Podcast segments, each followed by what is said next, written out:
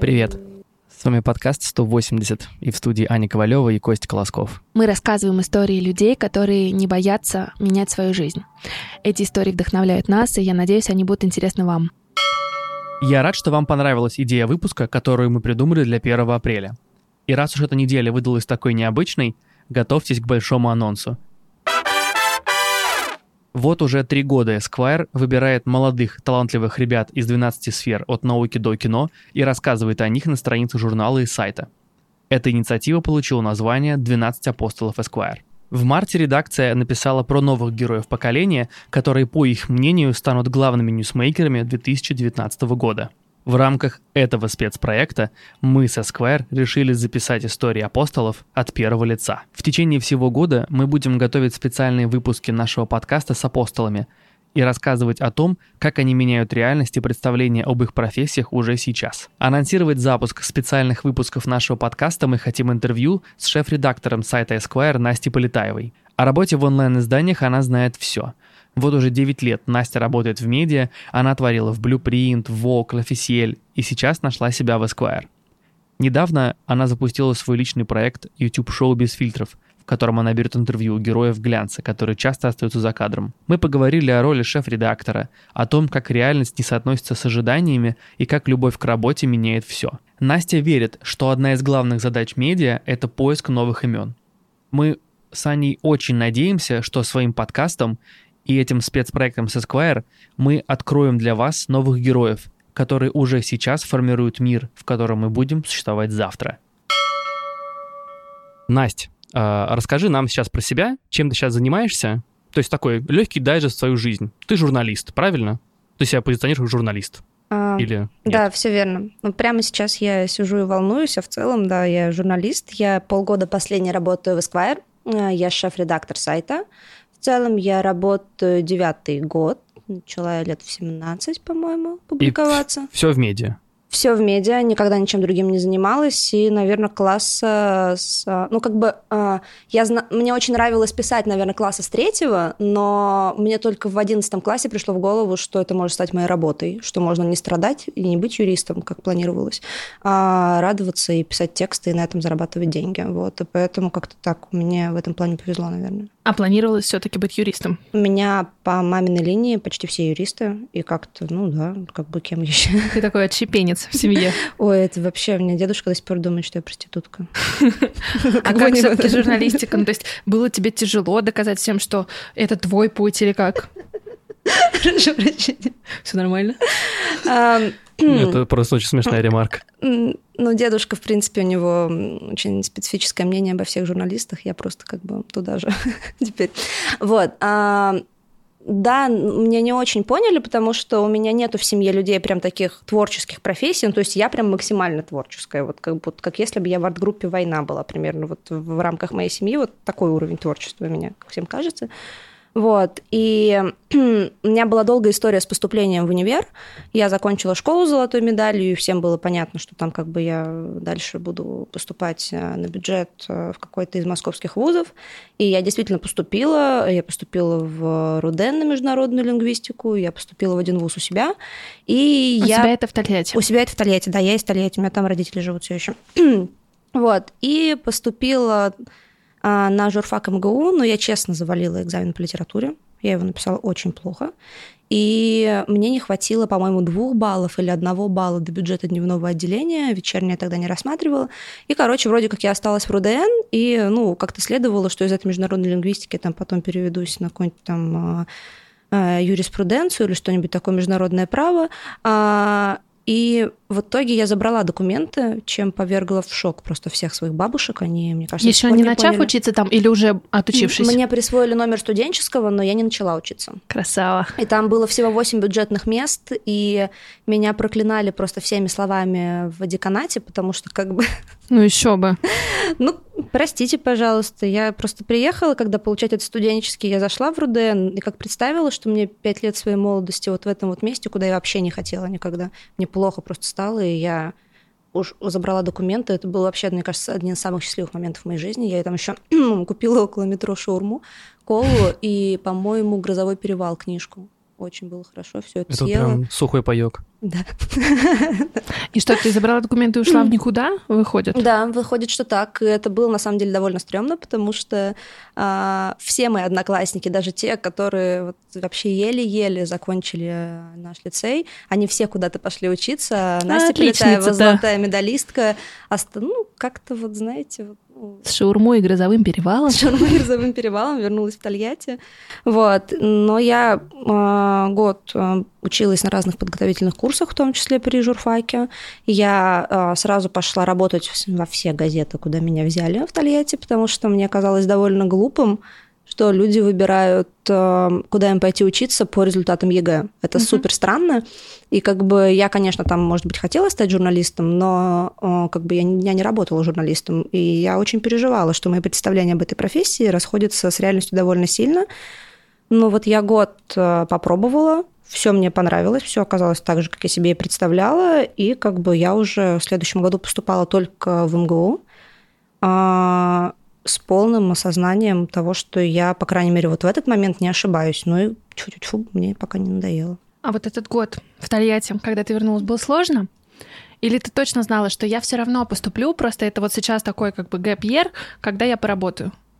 А, ты имеешь в виду, а, понимала, ли- думала ли я, что я останусь, или я точно знала, что я уеду? Нет, просто я представляю себя на твоем месте, и я думаю, вот, я закончила школу золотой медалью. Знаешь, вот эти вот все говорят там надежда школы, все смотрят на тебя и говорят, вот Настюха наша, она вот в Москву сейчас поедет, Прорвётся. прорвется, да. И Настя едет, Настя поступает, и все думают, ну вот у нее там, вот там все сложится. А потом Настя забирает документы и возвращается. Это, ну, такой, знаешь, непростой психологический момент, мне да, кажется. это вообще было ужасно. Честно, я вообще бы не хотела еще раз это пережить. Это было очень стыдно и супер неловко. И а, у меня тогда была а, первая любовь в самом разгаре. И вообще как бы это стало одной из причин, почему я забрала документы. Потому что вот мне казалось, что универов-то тысяча, а любовь вообще-то она одна. А любовь дома была? Любовь дома была, любовь а, пообещала, что поедет со мной в Москву, никуда не поехала. Хорошая была история, достойная великих романов, вот. И это все на самом деле осложнило. Я-то думала, что мне так будут рады, вот я вернулась, а оказалось, что это кого-то ставит в неудобное положение, и как-то, в общем, все, все, все в сочетании, там недовольство бабушек и род- и родителей, кроме мамы, никто не понял, зачем я это сделала. А, какие-то вопросы от, учителей, не сошла ли я с ума, там вот это вот все вместе, это было довольно сложно, плюс надо понимать, что когда я пришла при- когда я пришла устраиваться на стажировку в газеты, одно дело, когда ты приходишь, будучи студентом первого курса, ты хотя бы где-то учишься, а здесь я просто закончила школу. То есть, как бы ты школу закончил, ты нигде не учишься, тебе непонятно, как классифицировать, на меня так смотрели, как будто бы я а, болею чем-то очень заразным и совершенно точно неизлечимым. Вот. А, И ну, как-то, в общем, было очень некомфортно, но сейчас я понимаю, что лучше было вот тогда немножко это как-то пережить, но зато у меня не было такого, что я там, допустим, заканчиваю универ, чтобы от меня родители отстали, или там что-то вот такое, или там работаю где-то просто потому, что я уже закончила по этой специальности универа, больше ничего не умею. Ну, в общем, вот А работа в газетах нравилась? То есть тебе это прям доставляло удовольствие, ты получала опыт? Ты осознавала это? Нравилось, потому что у меня я была такой, как электровеник. То есть меня вообще было не остановить совершенно. Я набирала огромное количество а, работы, мне она вся очень нравилась, мне просто как бы нравилось все, мне было интересно все. Но я уже тогда знала, что как, как бы, каким именно видом журналистики, в какой сфере журналистики я хочу работать. Вот, и как бы а, мне было интересно попробовать все, но я знала, что как вот это- когда этот год закончится, и я перееду в любом случае, поступлю или не поступлю, а, я знала, что я там не- вряд ли буду писать э, э, про ЖКХ или вряд ли я буду писать на какие-то общественно-политические темы. Вот, а, так что это было вот именно в формате а, опыта. Ну и в целом это было очень полезно. Я, например, помню, как я рыдала перед тем, как позвонить какому-то чиновнику из мэрии, чтобы взять у него комментарий, потому что мне было очень страшно, потому что я изначально вообще супер интроверт. И мне вот эти все контакты с посторонними людьми давались ужасно тяжело. Вы сами понимаете, что это довольно большая проблема, если ты решил стать журналистом. Вот немножечко это может помешать. А вот ты говоришь, у тебя были некие ожидания, прежде чем попробовать работать, а потом ты начала. Мгм. Вот как реальность совпадала или наоборот различалась? Мне кажется, что многие люди ругают какие-то явления там, или сферы работы не потому, что со сферами или явлениями что-то не так, а это проблема ожиданий. То есть ты как бы ждешь чего-то, чего ты априори там не можешь найти. Я, когда, допустим, шла вот в общественно-политическую газету, есть такая площадь свободы в Тольятти, а, мне очень хотелось туда попасть, но при этом я точно знала, что я просто застрелюсь, если мне придется там работать несколько лет, потому что я знала, условно, сколько там зарабатывают люди, о чем они там пишут, в каких а, условиях относительно того, что они могут и не могут писать, они работают. И мне было как бы интересно именно в каком-то ну, в ограниченном времени. Я прекрасно понимала, что пока я Настя Полетаева, которая, конечно, всячески замечательная, но ей 18 лет, и у нее, кроме как школьного диплома, никакого другого диплома нет, в общем, опыта тоже нет. Я очень верю в вот эту вот теорию а, точки входа в профессию, не то что теорию, это как бы факт, наверное, что чем ниже точка входа в профессию, тем, наверное, тебе нужно поменьше выпендриваться и побольше работать. Ну, то есть, условно говоря, понятно, что чтобы стать хирургом, ты сначала 7 лет э, учишься там, потом еще 2 здесь, потом ты еще в ординатуре тусуешься, и как бы это всем понятно. А то, что вот э, э, тебе для написания текстов нужна, в общем, только клавиатура, это, ну, многое как бы, ну, меняет для людей, которые решили стать журналистами. И почему-то э, большому количеству людей кажется, что сразу должны быть какие-то невероятные гонорары, что какие-то должны быть суперинтересные темы, но, блин, ты же ничего не умеешь, и ты ну, на начальном этапе не отличаешься ничем от людей, которые э, просто тоже имеют дома компьютер, конце концов. Вот. И как-то вот в этом плане я, э, ну, я, я всегда так думала. И вот, ну, как я уже сказала, я брала как-то, я брала огромное количество работы и, э, писала на все темы. Мне было интересно научиться писать SEO-текст, мне было интересно научиться писать там репортажи, научиться брать интервью. Они у меня получались хуже всего. Это как бы, ну, для меня а, самый сложный жанр, потому что, опять же, ну, наверное, это связано с тем, что я, в принципе, побаиваюсь людей изначально. Вот. И поэтому я ни в чем не разочаровалась, потому что я не ждала, что мне будут давать первые полосы, я не ждала, что мне будут там какие-то огромные деньги платить. И, в общем, ничего я особо не ждала, поэтому, в общем, ни в чем не разочаровалась. Вот. Мне знаешь, что интересно? Вот ты говоришь, что журналист — это профессия с открытым входом, и, по сути, может начать любой, у кого да. есть компьютер.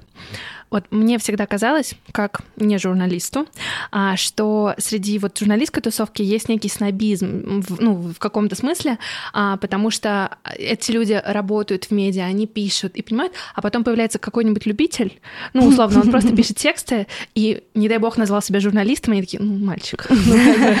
Конечно. Мне кажется, вообще очень много снобизма по разному поводу в журналистской тусовке, начиная от того, что ты назвала, заканчивая а, темами, ну, то есть понятно, что есть более классные а, сферы журналистики. Там понятно, что это какие-нибудь репортажи из горячих точек, в принципе, репортажная журналистика, журналистские расследования. И менее классные, ну вот, например, а, а, то, что я с самого начала, там еще на собеседовании на журфак сказала, что я буду работать в глянце, это, конечно, просто вообще там... Не... Черная тряпка красная. А, ну, не то, что... Но я просто сказала это в самом конце собеседования. Собеседование прошло очень хорошо, и мы там поговорили про литературу, и как раз там про репортажную школу «Новой газеты» мы поговорили, все такие довольные сидели, видно было, что все друг другу нравятся. Ну, и как бы в конце мне уже последний вопрос, ну, Настенька, где ты хочешь работать? Я говорю, я хочу работать в ВОК. И у них у всех такое, такое было лицо, как будто бы я сказала, что Деда Мороза не существует, хотя мне, ну, как бы, опять же, я не разделяю вот этого вот подхода. А, есть э, совершенно блестящие авторы в каждой сфере, и то, что в каких-то сферах их мало, наверное, говорит наоборот о том, что, возможно, есть смысл этим заняться и стать в этой сфере как бы классным, нежели о том, что с этой сферой что-то не так. Когда ты почувствовала, что ты в состоянии назвать себя журналистом? Мне кажется, когда я уже уволилась из Вога, и полгода я нигде не работала, это был 15 год, я нигде не работала, потому что я очень сильно задолбалась, честно говоря. И как бы в процессе работы в Воге я вот, наверное, вот именно за эти полтора года а, я начала понимать, что мне больше всего интересно в журналистской работе. Вот я сказала, что там я брала все подряд, и мне все было интересно, у меня всегда была куча работ параллельно, а, я там а, по ночам писала, по утрам писала, днем, короче, как-то мне было вообще все супер, все мне одинаково нравилось, вот. А вот в процессе работы в Воге я поняла, что мне что-то нравится меньше, что-то мне не нравится совсем, что-то мне нравится больше. И как раз там я начала писать э, впервые на какой-то большой многомиллионной площадке а, какие-то а, более наверное, сложные, более аналитические тексты. У меня они тогда плохо получались, но, как бы, тем не менее, начала стараться. И когда я уволилась, я уже, ну, как бы прицельно просила мне давать только такие задания, пусть я там запарю, пусть я три раза перепишу. И я начала писать э, именно такие тексты. Когда э, ну, я вот это вот все начала делать и поняла, что люди там, во-первых, готовы мне такие темы и тексты давать, во-вторых, кто-то готов это читать, вот, наверное, до меня дошло, да, что я тут не просто так. То есть вопрос в ответственности и в аудитории, наверное. Мне кажется, вопрос еще в том, чтобы делать то, что тебе действительно подходит. Вот я, допустим, пока работала в Воге, поняла, что я совершенно точно не новостник. Хотя есть великие новостники, есть целые издания, которые выросли из новостей. Все мы знаем там ленту, все мы знаем ту же самую «Медузу», где это тоже сыграло большую роль. Но это не, не, не про меня. Давайте мы, может, вернемся чуть-чуть назад. И вот просто мы остановились на том, как ты еще в Тольятти да. и второй раз поступаешь на журналистику. Да. Да, вот. Как оно было во второй раз? Ужасно. Да? А, может быть, помните, в 2010 2010 году, когда я поступала, по-моему, а нет, это был 2011 год, был большой скандал с журфаком, когда обнаружилась какая-то вторая подпольная приемная комиссия, причем она обнаружилась каким-то супер нечаянным образом, и оказалось, что были сфальсифицированы результаты вступительных экзаменов у всех, и, естественно, это был тот год, когда поступала я. Я как бы очень, да, безусловно. Удачливая девчонка, да. Гороскоп совпал. Вот. Это был удачный год а, для львов. А, и, в общем-то, эм, все бы ничего, и это было бы все в мою пользу, потому что как бы начали пересчитывать результаты, и, соответственно, они увеличились, ну, по крайней мере, у меня не увеличились, там у меня с 16 баллов за собеседование выросло до 29, при том, что 30 был максимум, ну, то есть как бы большая разница. Но, а, короче, Э, так получилось, что я подавала на апелляцию после того, как написала письменный экзамен. И мне подняли там что-то условно, там, ну, например, на, 5 ба- на, на 4 балла, допустим, там 2 за устную часть, 2 за э, сочинение. Вот. А когда а, вскрылась эта приемная комиссия, и когда начали пересчитывать баллы, а, мою апелляцию, к сожалению, потеряли. И вот эти вот 4 балла, 2 э, балла за текст, который мне добавили, они просто, к сожалению, ну как бы они провалились. Вот. И а, эти были, естественно, критичные 2 балла, безусловно, потому что там был порог, например, 363, а у меня был 361 на бюджет на дневное. Нелегкий вот. год для Львов. Это да, прям как в первый раз. Там же да, да, да, то же самое, но только в этот раз, э, если в первый раз я честно завалила литературу, то здесь как бы я ничего честно не заваливала. И меня это очень сильно бесило, и я написала, господи, по-моему, я написала просто личное сообщение в ЖЖ Пруцкову, который ведет э, международную э, ой, господи, историю э, журналистики. Вот. Э, и он как-то так э, откликнулся, и создали специальную комиссию на журфаке по моему вопросу. Я э, летала в главное здание МГУ из Тольятти. Я приехала специально, я приехала на поезде, прямо с поезда, с вокзала я поехала к этому главному зданию, потому что мне нужно было встретиться с проректором, которого фамилия Вржещ, и очень смешные усы. Вот, и я его прождала 9 часов в очереди, потому что это был уже конец августа, и а, как раз тогда, естественно, в этот же самый день, все мы помним, что я человек везучий, было а, общее собрание всех, а, всех деканов всех факультетов, а, там оглашали списки зачисленных и так далее, и так далее. Вот. И, в общем, а, я прождала его кабинета, он пришел. А, дальше, как бы, ну, не очень хочу вдаваться в подробности, но, скажем так, меня пообещали поддержать ребята из журфака, но в итоге, когда началась эта встреча с движущим, никто меня не поддержал, у меня не получилось э, доказать, что... Ну, как бы как я докажу, что у меня были эти два ну, балла? Ну, понятно. Что... Вот. А, и они меня так уже все замучили, честно говоря, на тот момент. И, и уже второй год поступала, и как бы вот я все никак не могла понять, что уже от меня просто нужно, чтобы я уже как-то начала учиться, и от меня все отстали. И в итоге я пошла на вечернее отделение, хотя я не хотела. А, и мне сказали, Настя, вот ну, не получилось там на высшем уровне, ладно, ты не парься, сейчас закрываешь две сессии на отлично, мы тебя переводим. И я закрыла на отлично. У меня были, по-моему, первые пять сессий вообще. Потом уже как-то я подзабила, потому что очень много работала. Вот. А, но я не стала переводиться, потому что у меня как-то очень пошло с работой сразу. И где-то, наверное, курса с третьего. Я заметила, что есть обратная динамика, что люди с дневного переводятся на вечернее, либо вообще просто перестают ходить, потому что, как бы, наверное, если ты учишься на дневном, на журфаке, и все пять лет ты отходил э, с первой по последнюю пару и ничего не пропустил, то, может быть, ты выбрал не ту профессию, потому что это очень, ну, как бы странный подход, если ты не хочешь заниматься академической журналистикой, хочешь именно практиком быть. Вот, и поэтому в итоге я считаю, что мне действительно повезло, что все сложилось именно так, потому что, зная себя, я очень гип- я гиперответственный человек, и, скорее всего, я бы прям вся вот в эту учебу нырнула, и, наверное, моя карьера в итоге сложилась бы иначе. Вот. А ты с первого курса, выходит, начала работать? Да. И прям сразу в ВОК? Или... О, да, конечно. По красной Все ковровой дорожке, ВОК, да. безусловно. Прям с вокзала сразу в. Твое первое место работы в Москве. Официальное, чтобы я налоги платила с этого? Ну, Какое ты воспринимаешь, Честный подкаст. А, Можно сказать правдивую историю. Нет, я просто пытаюсь сформулировать и вспомнить, как все было. Короче, у журфака был форум. На этом форуме, помимо прочего, а, люди искали работу, потому что никто не понимал, как вообще к этой журналистике подкатить. Хотя ты уже вроде даже поступил. Вот. А, И там разместили объявление, что российско-казахстанский портал, который назывался тогда look.te, а нет, он назывался the-look.ru, замечательный был домен, а, вот, в интернет-проекты, ищет авторов, а, которым, естественно, не будет платить. Я думаю, о, Вот Вот оно, то, наконец-то. чего я ждала, да. И они меня, естественно, взяли, потому что требований там было только быть человеком, наверное, я не знаю. Ну да. Вот. И любить Казахстан. Или- ну, Вот это даже было не обязательно. Я вообще не была... Я, я попала первый раз в Казахстан, в итоге лет через пять просто перестала работать на этот портал. А, И я начала им писать. А а тогда, ну, в принципе, это был 2011 год. То есть э, три года спустя после появления вообще большого массового интернета. Тогда любая самодеятельность выглядела, в общем, нормально. Ну, не знаю, Look at Me был сделан на коленке, сейчас ты смотришь, вот все тогда так выглядело, и поэтому, в принципе, не было даже не... странно, что какая-то девочка, которая закончила школу год назад, что-то там пишет о моде, и это где-то публикуется. Ну, В общем, так, таких, как я, было очень много. Вот. И а, я как-то с очень большим напором начала им писать. Причем реально, вот я сейчас вспоминаю, какие-то дела очень, ну, наверное, не очень даже адекватные вещи. По-моему, я посмотрела показ Прада, и решила, что мир не может жить без моих рецензий, так как я писала бесплатно, я могла писать неограниченное количество текстов, сколько вот я захочу, столько я и молодец. Только душа попросит. Да, а, и я посмотрела его, господи, э, тогда фотки были, по-моему, только на американском Воге, это была ночь, и я села писать, а как бы вы помните, как были устроены ЖЖ, это такие полотенца, Мгм. текст, фото, текст, фото, и я, в общем, пишу, сразу фото вставляю, пишу, фото вставляю. И, короче, все это удалилось. Я писала я это часа три. Я так сижу, типа, 4 часа утра.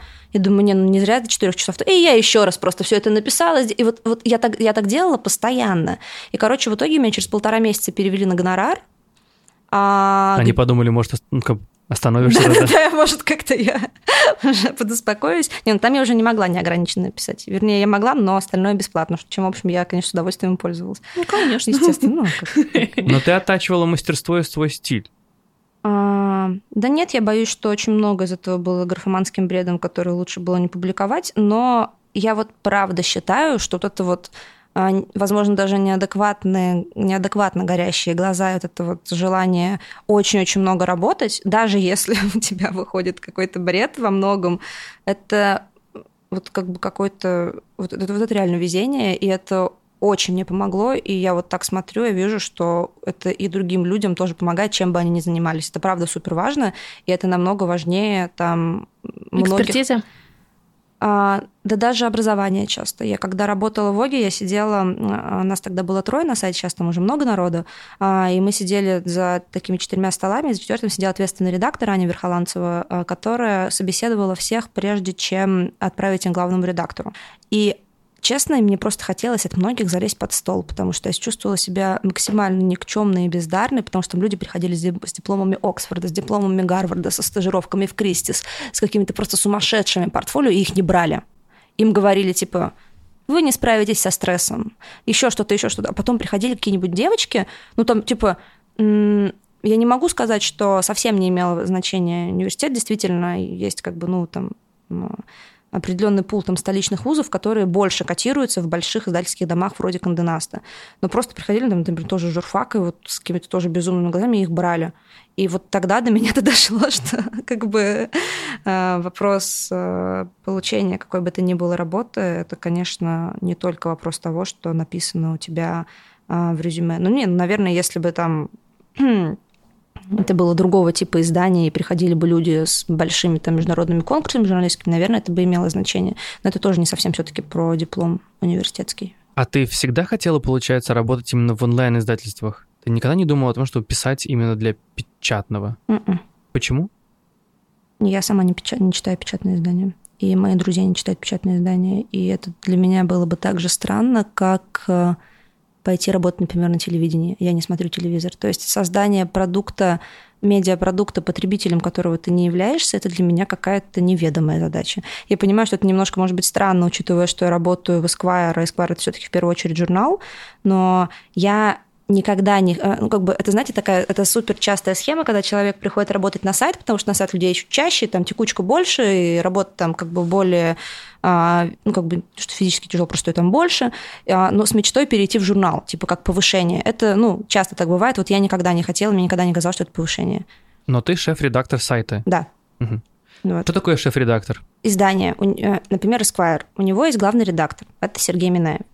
А у сайта есть шеф-редактор и у журнала есть шеф-редактор. А, соответственно, шеф-редактор журнала – это, по сути, а, зам Сергея Сергеевича, который, ну, соответственно, предваряет все, что потом переходит, собственно, ему там на вычетку и так далее, и так далее. А, потому что, как бы, ну, Сергей Сергеевич, он главный редактор журнала, это продукт, который он выпускает.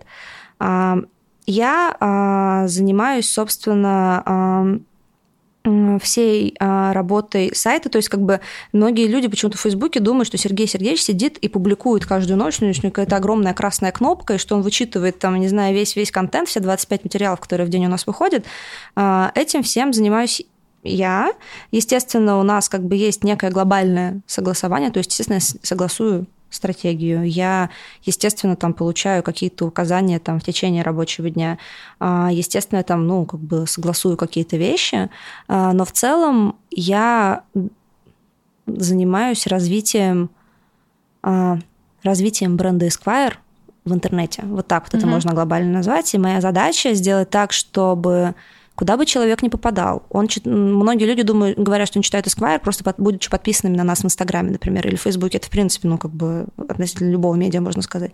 Вот куда бы этот человек ни попал, там, э, в Твиттер наш, в Фейсбук, ВКонтакте, в Инстаграм, на сайт, чтобы он оказывался в едином инфополе, которое можно назвать Esquire. Моя задача следить за всем и сразу. И то есть получается, что я составляю план контента, я слежу за тем, чтобы он выходил, я слежу за трафиком, я слежу за качеством и так далее, и так далее, и так далее. Это такая очень работа человека-оркестра. И причем это, ну, в смысле, это не специфика Esquire, это во всех сайтах так. Для меня это супер челлендж перевести вот этот э, ДНК Esquire, огромное-огромное его наследие, на язык сегодняшней аудитории и на каналы, которыми эта аудитория пользуется.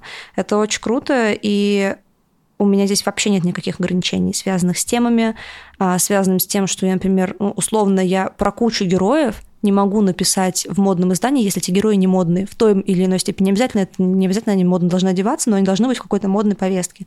Здесь у меня таких ограничений нет. И поэтому мне кажется, что если там что-то не получится, то это не потому, что там формат себя изжил, а потому что я что-то не так сделала. Это, конечно, очень приятное ощущение, что тут как бы все хотя бы от тебя зависит, от твоей команды, а не еще там чего-то. Мы все посмотрели интервью Идова Дудю, и как раз э, Идов говорит о том, что когда его назначили главным редактором GQ, он условно ожидал, что он будет заниматься контентом, а на самом деле он э, стал человеком, который ответственен за там, взаимоотношения с рекламодателями. Вот в случае шеф-редактора сайта, ну, как, какой процент чего? Это тоже проблема ожидания. Почему Идов думал, что он, придя в GQ, будет заниматься контентом? С чего? Ну, правда, Конденаст – это огромная э, бизнес-машина, они этого не скрывают. Они, более того, на этом делают большой акцент. Главный редактор журнала – это человек, который следит за тем, чтобы его издание было успешным. Э, в рамках Конденаста успешное издание – это издание, которое приносит хороший доход. То есть, как бы, мне кажется, очень странно выходить в GQ, на зарплату GQ, в кабинет белый GQ с видом на Большую Дмитровку, э, с персональным водителем, который тебя будет на Audi или там на Мерседесе, не помню, какие корпоративные машины у Канденаста, возить по всему городу и при этом ждать, что тебе дадут делать то, чтобы ты делал в журнале «Большой город». Нет, так не бывает. И как бы, когда ты куда-то выходишь, надо просто это, ну, как бы, условно понимать э, вообще, в какую систему координат ты попадаешь. Да, это не чистое творчество, но как бы ну, пишите книги, ну правда, ну как бы чего, чего вы хотите, вы э, чтобы издание издавалось, и чтобы вы свои прекрасные амбиции там воплощали, оно должно зарабатывать деньги. Другое дело, что можно придумать, как зарабатывать эти деньги так, чтобы ты не выглядел мудаком, чтобы ты не скатывалась в какой-то позор, и чтобы это было круто. Мы все видим огромное количество на русском и на английском языке очень классных спецпроектов и очень достойного э, зарабатывания денег. И мне кажется, что стоит, наверное, подумать скорее об этом, чем о том, как твоего маленького Александра Сергеевича Пушкина, который у тебя внутри сидит и прям вот точит тебя гусиным пером изнутри, как вот его зажимают. Ну, не знаю, это какая-то опять же, непонятная мне позиция, мне кажется, очень инфантильная. А есть какой-то конфликт а, журналистов и блогеров. Почему конфликт? Ну, а, объясню, что я имею в виду. Смотри, условно, ты 9, э, ну, 10 лет, да, считай, работаешь в классических медиа. Ты знаешь, ну, то есть ты умеешь редактировать чужие тексты, твои тексты редактировали. Да. Ты много лет посвятила этому ремеслу. Журналистика в данном случае это ремесло. Так. Вот. А потом появляется кто-то, кто говорит, ну, на самом деле, вот это мой телеграм-канал, например, и, ну, ты понимаешь, да, о чем я говорю? То есть а, фактически начинает как бы красть твой хлеб, при этом говорить о том, что истинная журналистика, она сейчас вот здесь, вот. Ну, я как бы э, просто никогда не была в числе э, людей, которые очень любят спорить о том, что такое истинная журналистика. У меня нет этого конфликта с блогерами, я не знаю. Мне кажется, что а, журналистика – это, ну, понятно, что это там стремление к правде, еще это рассказывание историй.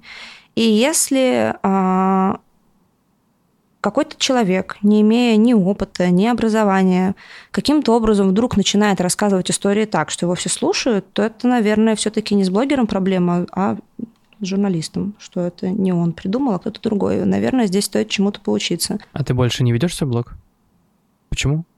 Мне в какой-то момент стало казаться, мне, мне очень нравился, нравился, а потом я вместо удовольствия стала чувствовать, что занимаюсь каким-то душевным стриптизом в комнате полной людей, которые не должны этого всего видеть. Mm. Вот.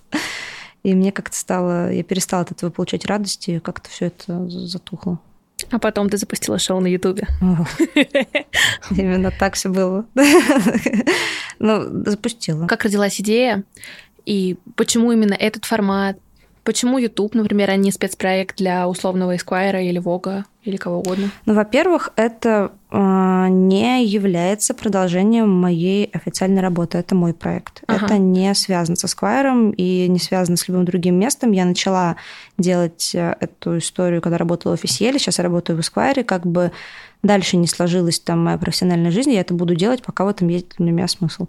Вот. Это вот что касается там, почему не спецпроект, почему YouTube. Ну, потому что это как бы это классная видеоплатформа, там уже все настроено и налажено, и вообще, я, ну, почему нет? Как давно ты начала это? А, мы, ой, начала это в позапрошлом сентябре, но где-то с сентября по апрель меня Максим уговаривал. То есть это можно назвать началом. А почему? Почему тебе так было сложно согласиться на это? Ну, что это очень страшно. Почему? Страшно делать свое или страшно брать интервью? Брать интервью еще и перед камерой. Я же ну, никогда не хотела в телек и никогда не занималась ничем таким, и, собственно, я это и не, не умела, и до сих пор как бы, ну, я там только-только начинаю учиться. И я прекрасно знала, что люди в интернете безжалостные, что это они правда. меня просто, ну, вообще не пощадят. Вот. И я, ну, и в себе не была уверена, как бы брать вот так вот перед камерами интервью у какого-то человека – это жутко, и вообще как бы, да и говорю как-то странно, да и, может, выглядеть я бы могла получше. Ну, в общем, как-то у меня были огромная, огромная, огромная куча сомнений. И вот, знаете, бывают такие люди, которые, вот у меня есть такая знакомая, которая заходит в комнату, и через 10 минут их все обожают, все с ними пьют на брудершафт. А вот я не такая, вот я противоположный человек. Я вот зайду в комнату, где-нибудь в углу сяду, посижу и уйду. Ну, то есть я понимаю, например, почему суперпопулярным блогером стала там Настя Евлеева, например, там, или Регина Тодоренко. Это такие вот люди с такой совершенно неуемной энергией. Там уже другой вопрос, являюсь ли я их аудиторией или нет, но я понимаю, почему на них смотрят, ну, как бы другие, они как бы так себя ведут. Очень за ними очень интересно наблюдать, они угу. очень эффектно себя ведут, нравится это как бы или нет. А я не веду себя эффектно, я веду себя довольно обычно, и поэтому как бы мне было не до конца вообще понятно, а, нифига, нифига я в это лезу. А, а что, зачем, стало, да? что стало точкой, когда ты решила, что давайте? Мне кажется, что сейчас очень опасно циклиться на какой-то одной сфере журналистики или на одном типе контента, потому что, возможно, ты через пять лет будешь профнепригоден. И как бы я с какими мыслями на все это согласилась, что даже если у нас вообще ничего не получится, угу. я хотя бы буду понимать, каким образом устроен вот этот формат YouTube-шоу. Когда ты понимаешь, что как, как что-то работает, даже если ты сам не будешь это делать, ты, например, можешь забрифовать других людей, ты можешь это сделать для кого-то, там, организовать, условно говоря. И мне хотелось разобраться. А тема такая, потому что а, мы, а, я немножко объясню, мы делаем интервью с героями глянца. Угу. Называется шоу без фильтров. Да, называется шоу без фильтров. Мы делаем интервью с героями глянца в широком смысле. То есть мы берем интервью, я беру интервью у всех людей, кого вы могли бы увидеть на обложке или внутри глянцевого журнала. То есть это такие портретные интервью с людьми, с которыми портретное интервью делать не принято. Вот. Ну, по крайней мере, не со всеми из них, с актерами, там, режиссерами еще да, вот там со светскими девушками, там, например, там, не знаю, с моделями, с какими-то блогерами, еще с кем-то таким, там, с дизайнерами уже нет. Угу. Вот, и мы решили, почему нет. Это крутая тема, это не занятая абсолютно ниша. А как к этому проекту относится Esquire? Задаем этот вопрос, потому что ты же говорила, вы это обсуждали с Катей, что личных соцсетей и личных проектов условно не бывает. Ну, во-первых, а, мы обсудили это с Сергеем Сергеевичем Минаевым на этапе собеседования. Он знал, что у меня есть этот проект, и его это не смутило.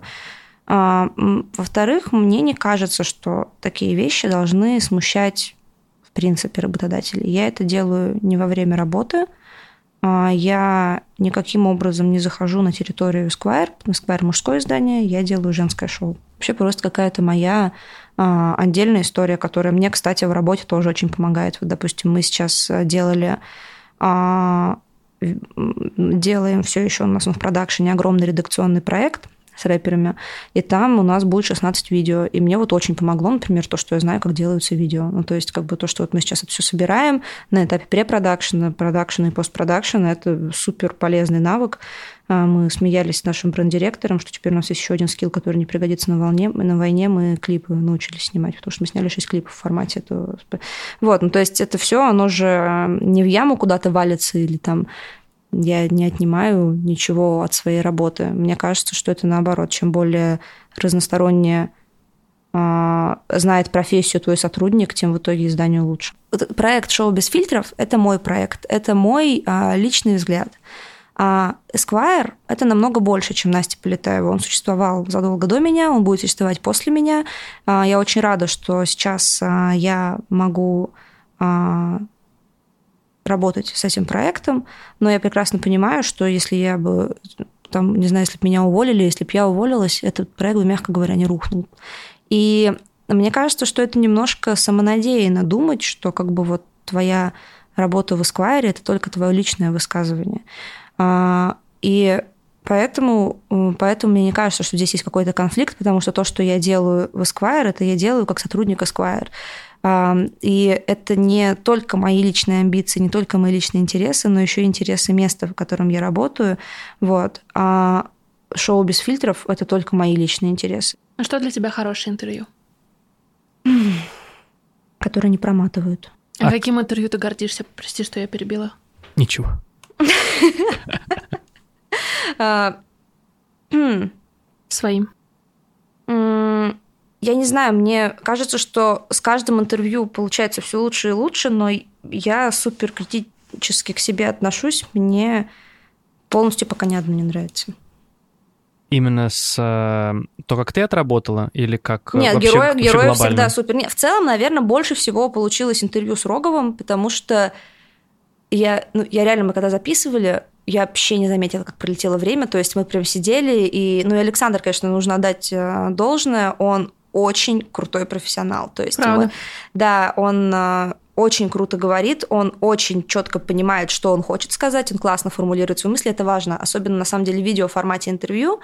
А, я не думала об этом, но как выяснилось, впечатление от интервью в итоге во многом зависит от того, как оба человека говорят, как они хорошо держатся в кадре, ну то есть, типа, насколько у них поставлена речь. Это не то, о чем ты думаешь, когда ты занимаешься текстовой журналистикой. С Александром мы в, пер... в первом из всех героев обсудили тезисы интервью до интервью. А, этот прием я подсмотрела у Ксении Соловьевой, главного редактора Татлер. А, она рассказала о нем в интервью Blueprint. И это, на самом деле, супер интересно тоже то, о чем ты не думаешь, потому что как бы я как думала, что вот такие вот мы классные, мы придумали вывести героев глянца в интернет на YouTube. Но я как бы не по... совершенно не подумала о том, что их нету на YouTube не потому, что никакой гениальной Насти это больше не приходило в голову, а потому что это, наверное, еще какие-то другие причины. Это очень чувствительные люди, которые очень-очень трепетно относятся к своей репутации, и как бы они понимают, что видеоформат, он довольно беспощадный. И как бы если ты не являешься ТВ-ведущим, то ты, ну, это риск все равно, это риск. Ты не сможешь потом видео э, отредактировать как текст, ты не сможешь его отретушировать как фото. И в итоге э, в итоге, чтобы вообще интервью получилось, лучше заранее его обсудить. То есть ты встречаешься с героем до, ты с ним примерно, не то, что там утверждаешь вопросы, да, как с депутатами, ты просто с ним заранее говоришь, обсуждаешь примерно, и в итоге получается намного лучше, чем когда герой впервые слышит, э, э, впервые понимает, о чем ты будешь с ним говорить во время интервью. Это как раз было вот очень, э, ну, как бы мы это сделали с Роговым, и он очень круто все сделал, то есть он прям пришел и выдал то, что от него хотели, и причем очень обаятельно это сделал, и, короче, вообще большое ему мое профессиональное уважение. Какие еще форматы появятся, станут популярными? Мне кажется, что как бы время, когда можно было думать э, какими-то форматами, оно, честно говоря, уже прошло. Но то есть сейчас, на мой взгляд, имеет смысл думать платформами, чем на большем количестве платформ твое онлайн-медиа представлено, чем более органично на каждой из этих платформ он существует, чем больше аудитория на каждой из этих платформ у тебя есть, тем а, более ты весомый, авторитетный. То есть как бы ты должен на максимальном количестве, на максимальном количестве точек привлечь максимальное количество людей, которые почему-то хотят тратить свое время на твой контент. То есть как бы и при этом, как бы, ну, мне, например, неинтересно работать там в каких-то изданиях, которых там может быть там 10, 20, 30 миллионов там уникальных пользователей в месяц, но которых ну, типа, я, ну, они не генерируют новые смыслы, я не понимаю, зачем этот контент. Если бы его не было, мир бы не стал хуже, условно говоря. А, то есть получается, что у меня там еще есть, там, условно, моя профессиональная сверхзадача привлечь людей, а, огромное количество людей качественным контентом, это вообще очень сложно. Ну, то есть, типа, сделать его так, чтобы он был качественный, при этом интересный и нравился не только тебе и твоей маме, это вообще просто, это очень, это очень сложная работа. Вот, и поэтому мне кажется, что, ну, как бы выиграют те, кто сможет найти, изыскать ресурсы и правильно их распределить финансовые, человеческие и интеллектуальные для того, чтобы присутствовать на максимальном количестве платформ и присутствовать там органично и делать там что-то а, качественные и заметные. Под качественным я не имею в виду, что это огромные зубодробительные, но очень хорошо написанные тексты. Это имеется в виду как раз что-то адекватное времени и месту, где ты это делаешь. Вот. А, и это очень сложно. Это у тебя голова должна работать все время в 110 каких-то плоскостях и измерениях. И, но это при этом очень интересно. Мне кажется, сейчас вообще реально самое интересное время для того, чтобы работать в медиа. Вот. Ну, раз мы уж начали про генерирование новых смыслов, я предлагаю перейти к спецпроекту, который мы задумали вместе с вашим журналом. И расскажи же, что за 12 апостолов, которых вы выбрали в этом году? Это э, ежегодный проект, который придумал э, Сергей Сергеевич Минаев э, со своей командой журнала, когда только пришел в Esquire три года назад. Каждый март Esquire выбирает 12 героев, 12 апостолов, а, ну, естественно, это метафора, а, которые, а, как нам кажется, будут менять этот мир в ближайший год. Это люди из 12 разных сфер, причем они действительно по-настоящему разные. Это там и кулинария, это литература, это наука, это музыка, это... Киберспорт. Киберспорт. В этом году там у нас есть основатель The Market, например, ну, то есть это вообще какая-то такая не, необычная, наверное, сфера для глянца, для, для глянцевых, не то что премий, а каких-то списков. Вот. А, и, собственно, мы делаем на этих героев ставку. Мы верим в то, что вот эти вот новые лица, сейчас все ищут новые лица, мы их ищем централизованно и ежегодно, а, что эти люди будут той самой молодой кровью, которая что-то поменяет и совершит что-то важное. Допустим, там среди апостолов был Хаски в свое время, который, ну, теперь, понятное дело, вообще везде, и он герой нашей февральской обложки. Был Кирилл Рихтер, который сейчас, наверное, самый вообще известный а, современный композитор, который работает в жанре классической музыки, самый известный молодой композитор, который работает в жанре современной классической музыки. Вот, то есть как бы Esquire берет на себя а, роль рекрутера, и ищет э, новые имена, о которых правда нужно знать, потому что эти ребята правда делают что-то классное, и они это делают уже сейчас. Как бы нет ничего выдающегося в том, чтобы знать про федеральных звезд, но в том, чтобы найти людей, которые пока еще не стали федеральными звездами, но скоро ими станут, они делают важные вещи, это, мне кажется, круто, это то, что должна делать пресса вот, рассказывать про, как-то раздвигать, наверное, границы этого мира. Так, в рамках нашего совместного проекта с Esquire мы будем а, делать э, серию интервью с а, несколькими апостолами, которых выбрал журнал. Мы спросим у них, почему, собственно, их выбрали, как они сами к этому относятся, почему вообще они могут определять тренды и будут э, творцами реальности в 2019 году. Хочу задать, наверное, последний на сегодня вопрос. Есть ли у тебя какой-нибудь совет людям, которые хотят поменять свою жизнь, но пока не знают как или не знают с чего начать. Очень правильно и важно делать, э, всегда делать то, чего ты боишься. Это, во-первых, единственный способ как-то, мне кажется, не, не утонуть в каком-то, а, собственно, ручно созданном болоте и развиваться. Во-вторых, скорее всего, а, те вещи, которых ты боишься, они тебе профессионально расти как раз мешают. И нету никакого другого способа с ними справиться, кроме как начать их делать. И, наверное, все самые какие-то большие мои профессиональные удачи случались, когда мне было очень страшно и супер некомфортно, и я себя чувствовала жалкой, и вообще было жутко и непонятно, а в итоге оказывалось, что вот как раз-то вот это вот было не зря. А те моменты, когда я себя чувствовала просто потрясающе, невероятно талантливой, часто это было вовсе не так. Это, в общем, мне так казалось, потому что меня там занесло, я звезду словила, условно говоря. Вот, вот такой совет. Спасибо огромное. Будем потихоньку закругляться. Уже совсем скоро выйдет первый специальный выпуск с Апостолом, так что не пропускайте уведомления и будем оставаться на связи. Все. Пока. Спасибо, что послушали этот выпуск. Мы с Костей очень ценим обратную связь и будем супер благодарны, если вы запостите в сторис Инстаграма то, что вы слушаете наш подкаст. Чтобы я вас не потеряла и увидела ваши комментарии, а, отмечайте меня, Аня Ковалева, подписывайтесь и обязательно отмечайте наших гостей. Нам всем очень интересно, что вы думаете об этом выпуске. А еще у нас есть телеграм-канал и корпоративная почта, которые тоже можно найти в описании к этому подкасту. Пишите нам, мы всегда на связи. Спасибо. Производство Brainstorm FM.